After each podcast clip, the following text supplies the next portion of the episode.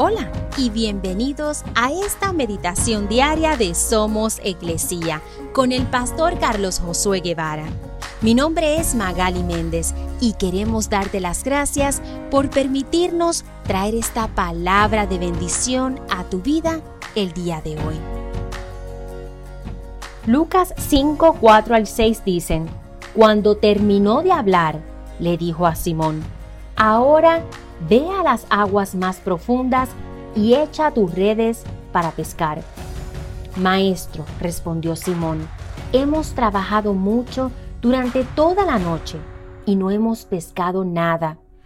Pero si tú lo dices, echaré las redes nuevamente. Y esta vez las redes se llenaron de tantos peces que comenzaron a romperse. Esta increíble historia nos muestra el poder sobrenatural de Jesús, lo que es capaz de hacer.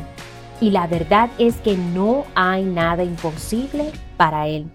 Y aunque sabemos eso, aún así dudamos o no obedecemos su dirección en nuestra vida. Pedro pudo fácilmente decir, no, ya lo hemos intentado toda la noche y nada.